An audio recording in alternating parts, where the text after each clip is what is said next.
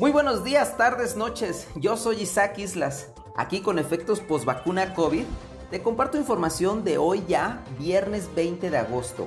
Diario NTR. Ratifican multa contra el Partido Verde.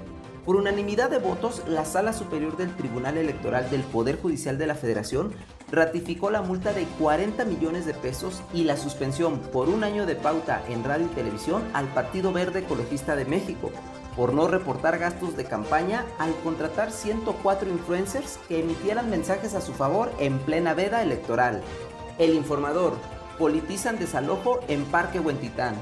Para el alcalde interino de Guadalajara, Eduardo Martínez Lomelí, el conflicto generado por el desalojo de jóvenes que acampaban en el Parque Huentitán en protesta contra las obras del proyecto Iconia es por intereses de élites que buscan obtener beneficios propios, por su parte, el presidente de la FEU señaló que policías vestidos de civiles entraron al predio sin mostrar una orden judicial, los amedrentaron, encañonaron, rompieron sus casas de campaña y los sacaron violentamente del lugar.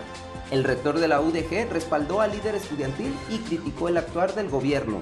Mural, aumentan 48% desapariciones. De acuerdo con el Registro Nacional de Personas Desaparecidas y No Localizadas, en los últimos 19 meses Jalisco pasó de 9.286 a 13.719 personas desaparecidas. La entidad ocupa desde el pasado mes de noviembre el primer lugar a nivel nacional en víctimas de este tipo. Sin embargo, el portal de información que ofrece el Estado, con corte al 31 de julio, solo contabiliza 10.576 personas desaparecidas.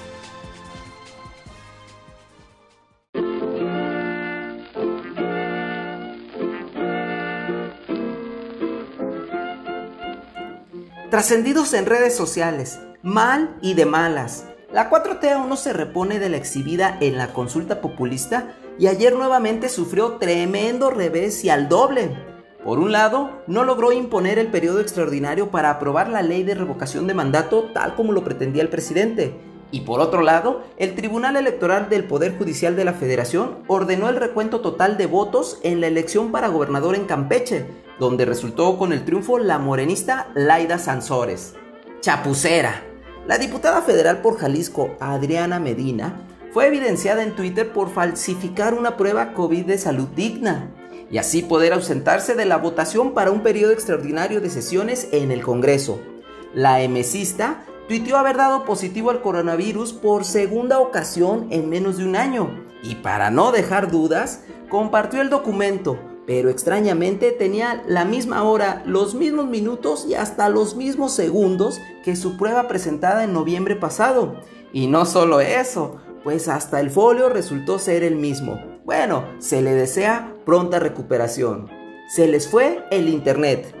Ayer las redes sociales reventaron en reclamos e indignación por los actos intimidatorios de que fueron objeto los estudiantes en el campamento de resistencia Huentitán relatos de lo sucedido por parte de las víctimas, muestras de apoyo de diversos sectores sociales y un escueto comunicado de la Fiscalía que dijo cumplimentar la orden de un juez, pero que solo mostró un oficio y fechado al 2020.